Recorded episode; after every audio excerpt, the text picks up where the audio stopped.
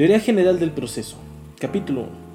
La teoría general del proceso es la parte general de la ciencia del derecho procesal que se ocupa del estudio de los conceptos, principios e instituciones que son comunes a las diversas disciplinas procesales especiales.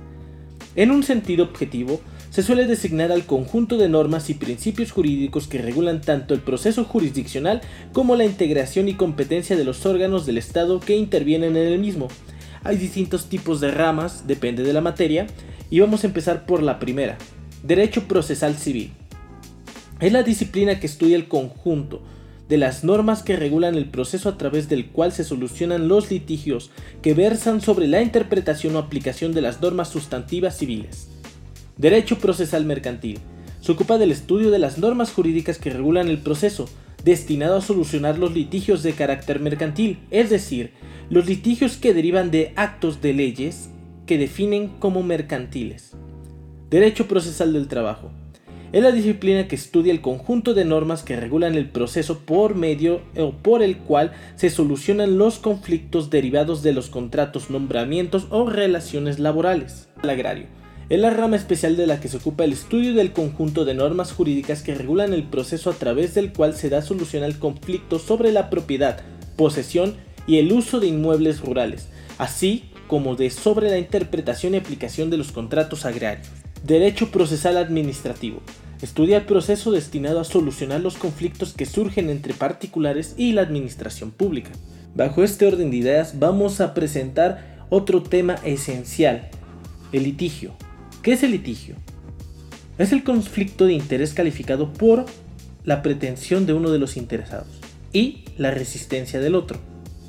Ahí es donde se crea un conflicto de intereses jurídicamente calificado, cuando una persona formula en contra de otra una pretensión, es decir, exige la subordinación del interés ajeno al interés propio. Y bueno, ¿quiénes son las personas? ¿Quiénes son los sujetos que intervienen en este conflicto de intereses? Hay un sujeto que pretende, hay un sujeto que se resiste y un bien jurídico material o inmaterial. Ahora saltaremos al elemento de los medios de solución al litigio. Exactamente. Medios de solución a las controversias. Hay tres temas. La autotutela, la autocomposición y la heterocomposición. La autotutela consiste en la imposición de la pretensión propia en perjuicio del interés ajeno. Alcalá Zamora lo califica como un medio de solución egoísta, en contraposición a la autocomposición, que implica la renuncia de la pretensión propia o la aceptación de la contraria, por lo que la califica como altruista. Lo que distingue a la autotutela es la ausencia de un tercero, un tercero ajeno a las partes, y la decisión de la imposición por una de ellas a la otra. Vamos a saltar a la autocomposición. Al igual que la autotutela, la autocomposición es un medio de solución parcial, porque proviene de una o ambas partes en el conflicto. No consiste en la imposición de la pretensión, que quede claro. No es la, esa imposición en perjuicio del interés ajeno, sino todo lo contrario, es la renuncia de toda pretensión o la sumisión a la contraparte. Recuerden que se puede hacer en dos sentidos en un sentido unilateral, que es cuando obra una sola de las partes, o en un sentido bilateral, cuando obran ambas partes. Hablaremos dentro de la autocomposición el desistimiento. El desistimiento es la renuncia de la pretensión litigiosa deducida por una parte atacante, u, en su caso, de haber promovido ya el proceso, la renuncia de la pretensión formulada por el actor y por el demandado en su reconvención. En otra orden de ideas, la reconvención es la contrademanda. O sea que la, que la parte atacada está ejerciendo ahí una pretensión. Se puede desistir de aquella pretensión que está ejerciendo. Seguiremos con el perdón del ofendido, que tiene cierta similitud con el desistimiento, a diferencia que el perdón del ofendido se manifiesta en la materia penal, que son delitos perseguidos por querella, pero absolutamente tiene el mismo objeto, renunciar a la pretensión litigiosa. Vamos con el siguiente tema, el allanamiento. ¿En qué consiste? Bueno, simplemente en aceptar o someterse a la pretensión de la parte actora o de la parte atacante. cuando el demandado se allana, se somete a la pretensión de la otra parte, sin oponer alguna resistencia frente a aquella. Con otro tema interesante, dentro de la autocomposición, la transacción. Un contrato por el cual las partes, haciéndose recíprocas las concesiones, terminan una controversia presente o previenen alguna futura. Es un medio autocompositivo bilateral, porque a través de ellas las dos partes solucionan el litigio, renunciando parcialmente a su respectiva pretensión y resistencia. Seguimos con el tercer medio y último, la heterocomposición.